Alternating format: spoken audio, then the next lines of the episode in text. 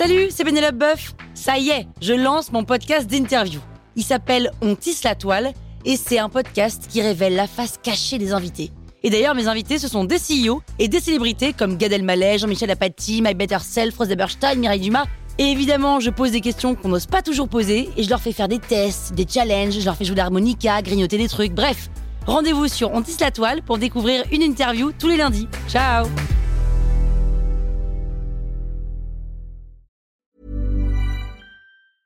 Ready to pop the question? The jewelers at BlueNile.com have got sparkle down to a science with beautiful lab grown diamonds worthy of your most brilliant moments. Their lab grown diamonds are independently graded and guaranteed identical to natural diamonds, and they're ready to ship to your door. Go to BlueNile.com and use promo code LISTEN to get $50 off your purchase of $500 or more. That's code LISTEN at BlueNile.com for $50 off. BlueNile.com code LISTEN.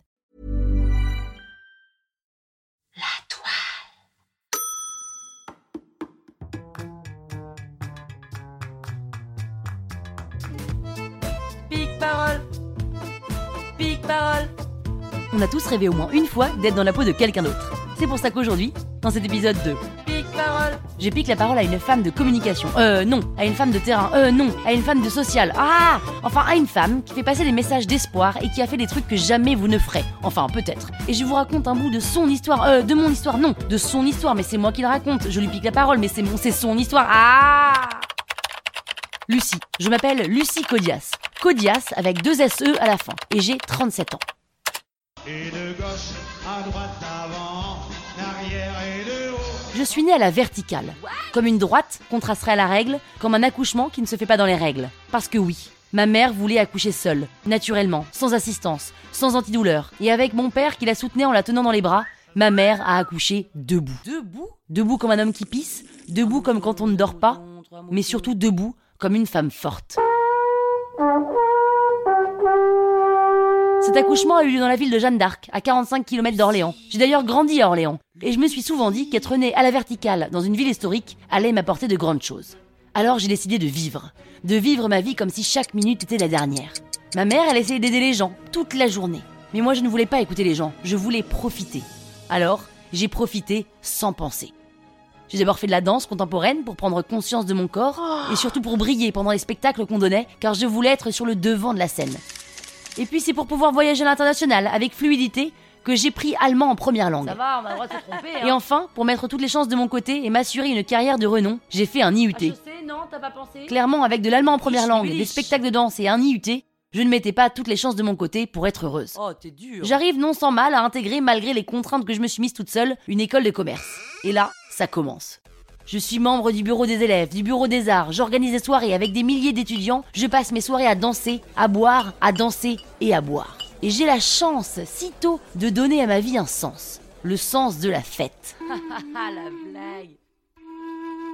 Dès mon premier job chez Dim, mes soirées, je les passe dans des bars du jeudi au dimanche. Pendant mon deuxième job chez M6, mes soirées, je les passe dans des bars du jeudi au dimanche. Je fais tout pour être là où ça se passe, the place to be. Pendant mon troisième job dans une boîte de com, et pendant 4 ans, mes soirées, je les passe en boîte, dans les pince-fesses, dans les soirées RP, aux annives de potes de potes, dans les afters branchés du jeudi au dimanche. Il n'y a pas une soirée que je passe seule. Je ne comprends pas l'intérêt d'être seule. À quoi bon? La vie est quand même plus belle, plus drôle, plus fancy, plus branchée, plus tendance, plus excitante, plus jouissive, avec les autres. La vie va tellement vite, les rencontres en tout genre fleurissent, les opportunités pullulent, et j'en saisis une au vol. Lucie, tu viens monter avec nous une boîte de brain content On est tous les trois des créatifs, on a du réseau, on va défoncer la baraque.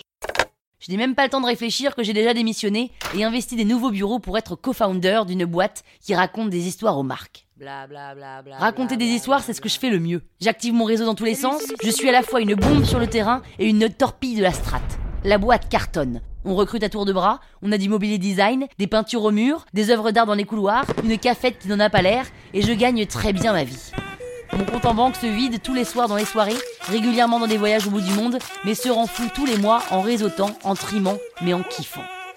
Moi c'est Lucie Codias, je suis dans la place. Jamais je me fais rare parce que je suis une star. Tu sais pas où je suis, appelle-moi la nuit. Promis, je te réponds, je dois être au baron. Si je n'y suis pas, c'est que je suis au Montana. Et si tu me trouves pas, je peux plus rien faire pour toi. Putain, ce que c'est bon la vie quand tu la jouis. Sortir, boire et danser, ça me fait kiffer. Toute seule, toute ma vie, je ne compte pas rester. J'enchaîne les conquêtes, ça permet de varier. Et puis finalement, le plus important, c'est quoi? Clairement, sans hésiter, c'est penser à soi. Et puis un jour, un lundi, il est 10h, j'ai dormi 3 heures, je sors d'after, j'ai mal au cœur, j'ai passé la soirée avec un acteur et d'un coup, j'ai peur. Je suis devant la porte de mon agence, j'entends les équipes qui s'activent, qui rigolent, qui tapent sur leur clavier. Je vais pour mettre la main sur la poignée, mais je suis bloqué. Bloqué. Complètement bloqué. Je débloque complet. Je ne peux pas mettre la main sur la poignée. Je n'y arrive pas. Ça ne veut pas. Mon bras ne bouge pas, ma main reste en bas, mes doigts restent droits. Qu'est-ce qui m'arrive? Je reste là, 5 minutes, peut-être 10, et je pars, sans me retourner, et sans jamais y retourner. Et là, c'est la dépression, la dépressurisation, la décompensation, je suis au fond. Mode secours activé. Je dors pendant 24 heures et j'étouffe. J'étouffe dans mon corps, dans mon cœur et dans ma tête. Je prends un sac et je pars. Seul. Je veux être seul. Mode survie activé. J'ai besoin de me retrouver. Je repense à la verticalité de ma naissance et je me dis qu'il serait temps que je me remette sur pied, que je me remette debout, droit dans mes bottes. Direction Amérique du Sud. simple. Je me retrouve sur la côte pacifique colombienne où il vient juste d'y avoir une tempête tropicale. Le village est détruit et des centaines d'habitants n'ont juste plus rien. Ils ont leur slip et parfois ils ont même réussi à garder leur bébé, mais pas tous. Mais comment vont-ils faire? Comment je ferais s'il ne restait que ma culotte? Je me sentirais sotte, je me sentirais nue, je me sentirais rien. Eux n'ont pas le temps de se poser ces questions. Et dès le lendemain, avec l'entraide des villages voisins et de la mienne, ils se mettent à tout reconstruire avec des bouts de bois Ça trempés. Après quelques jours où je me sens aussi utile qu'inutile, je décide de continuer ma route vers Carthagène en Colombie, où j'apprends l'espagnol. En. Bolivie, où j'apprends à être seul. Au Chili, où j'apprends à aimer. Et je poursuis mon périple au Brésil avec cet homme que j'ai rencontré. Ah Et comme les belles rencontres n'épargnent pas les disputes, je le quitte pour aller sur une petite île du Brésil où je rencontre Cindy. Cindy vient de passer un an en Syrie dans une ONG. Ce qu'elle me raconte me touche, me parle, et ça mijote dans ma ce tête.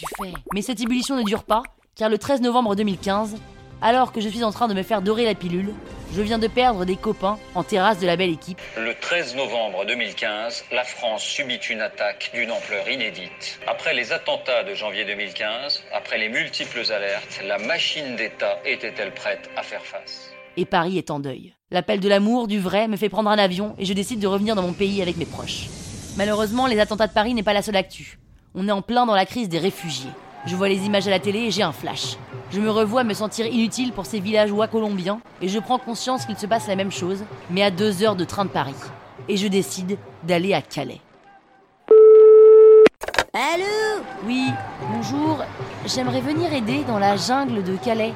Ouais, d'accord, euh, ben, euh, pointez-vous demain matin à 9h pour la jungle. Ok, merci. Et après avoir fait Paris-Calais en train, pris trois bus et marché une heure, je suis le 8 mars 2016 devant l'entrée de la jungle de Calais pour une durée indéterminée.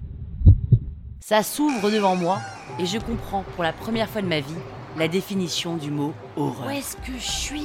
L'odeur me prend au nez. Je n'ose ni ouvrir la bouche, ni respirer. Un sombre mélange de fausses sceptiques et de gaz lacrymo.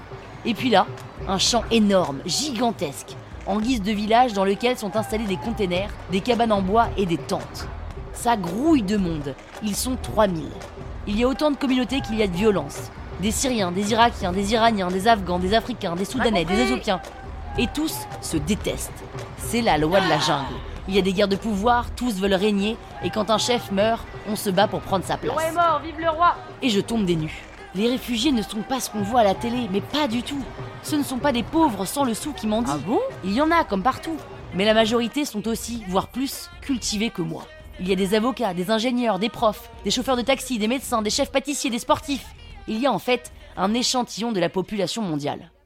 Il y avait la guerre dans leur pays, et assez logiquement, comme ce que vous, moi ou n'importe quelle personne normalement constituée aurait fait, ils ont fui. Ils se sont d'abord cachés dans des abris, puis ont couru en essayant de prendre tout ce qu'ils pouvaient avec eux, en tenant leurs enfants par la main, en évitant les bombes, en se faufilant entre les balles, en hurlant de peur, en fuyant pour leur survie physique ou mentale, et se sont réfugiés pour éviter de se faire faucher. Certains avaient la chance d'être riches, d'autres se sont retrouvés avec leur slip, sans rien, fauchés.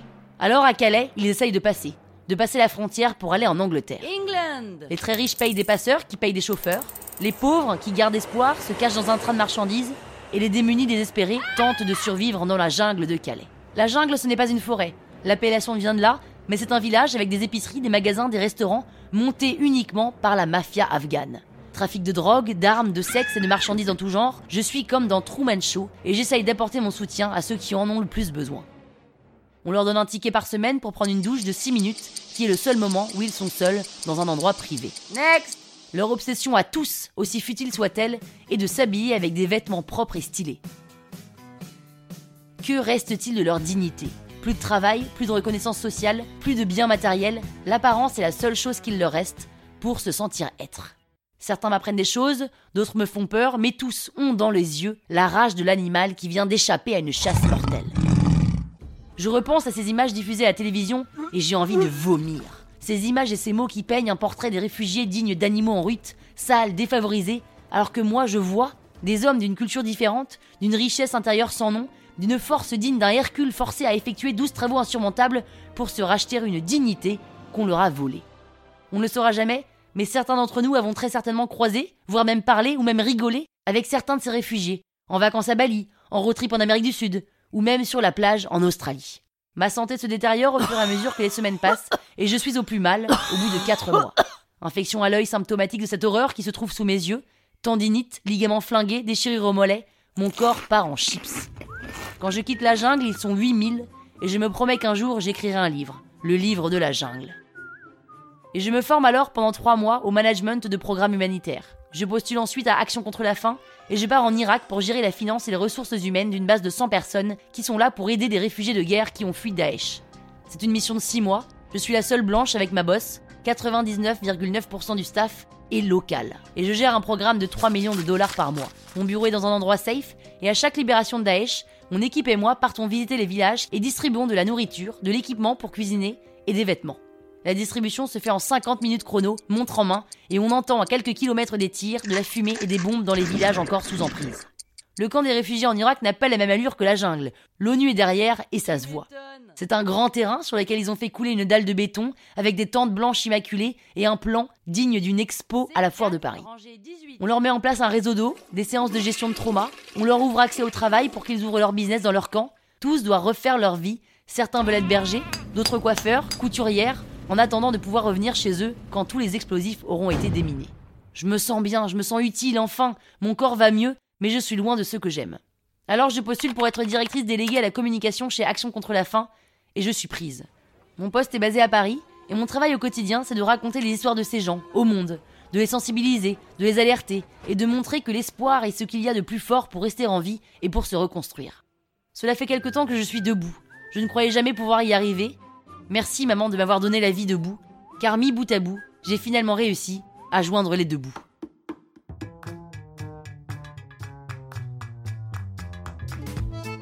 Pique parole. Pique parole. Merci Lucie Codias de nous éclairer sur le monde, et bravo Lucie. À mercredi pour un prochain. Pique parole. Et si vous aimez Pique parole. N'hésitez pas à mettre des étoiles sur iTunes